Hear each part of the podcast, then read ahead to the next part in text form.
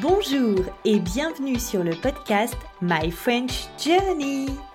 Le podcast to help intermediate and advanced learners reach their goals in French. Salut, moi c'est Julie, professeure de français très bavarde et passionnée de grammaire. In this podcast, we'll talk about everything you need to know to finally speak confidently in French. I know that you're busy so, in this episode of less than 20 minutes, I will share with you every tip, strategy, vocabulary, and grammar explanation you need to know during your French journey. If you want to have access to the transcript of this episode, simply look at the show notes and you will have a link. Click on the link and you will have access to this free transcript. Vous êtes prêts C'est parti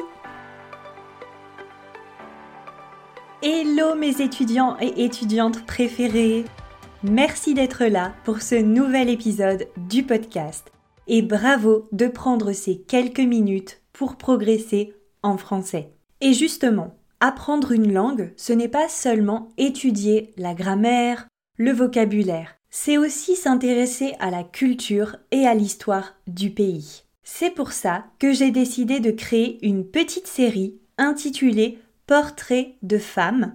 Dans chaque épisode, je vous présenterai le parcours d'une femme incroyable qui a joué un rôle important en France. Aujourd'hui, nous parlons de Simone Veil. Si le vocabulaire est un peu difficile pour vous, n'hésitez pas à utiliser la transcription de l'épisode. Simone Veil est née le 13 juillet 1927 à Nice sous le nom de Simone Jacob. Sa famille est juive. C'est la benjamine d'une famille de quatre enfants, c'est-à-dire que c'est la dernière de la fratrie. En 1939, la Seconde Guerre mondiale commence, avec notamment la persécution des Juifs en France par le régime de Vichy. Simone a alors 12 ans.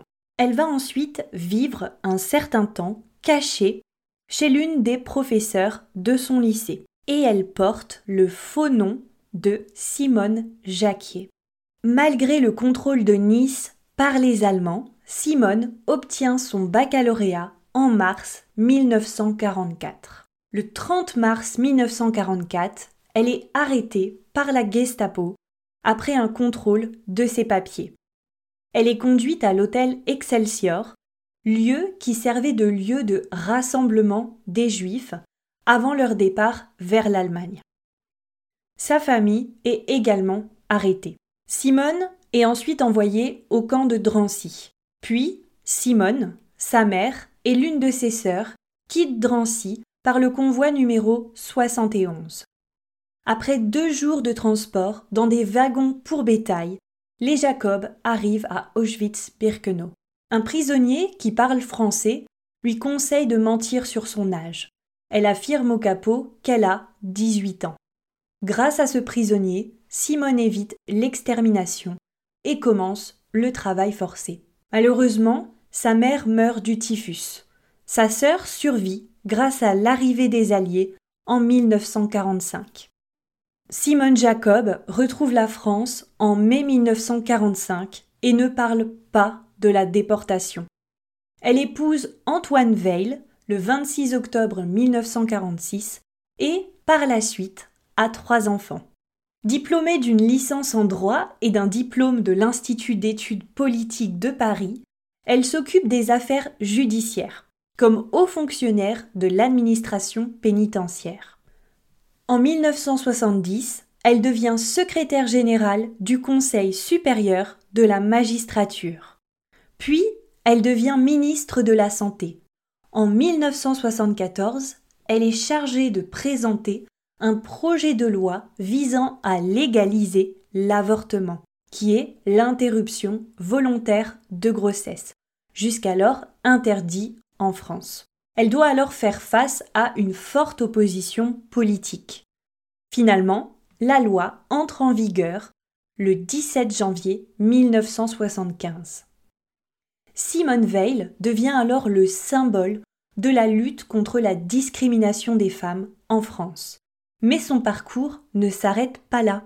En 1979, elle est élue présidente du Parlement européen à la majorité absolue. Elle est la première femme à occuper cette fonction. De 2000 à 2007, elle va présider la Fondation pour la mémoire de la Shoah, dont elle devient présidente d'honneur. Elle rentre à l'Académie française le 20 novembre 2008. Elle est promue grand officier de la Légion d'honneur le 1er janvier 2009.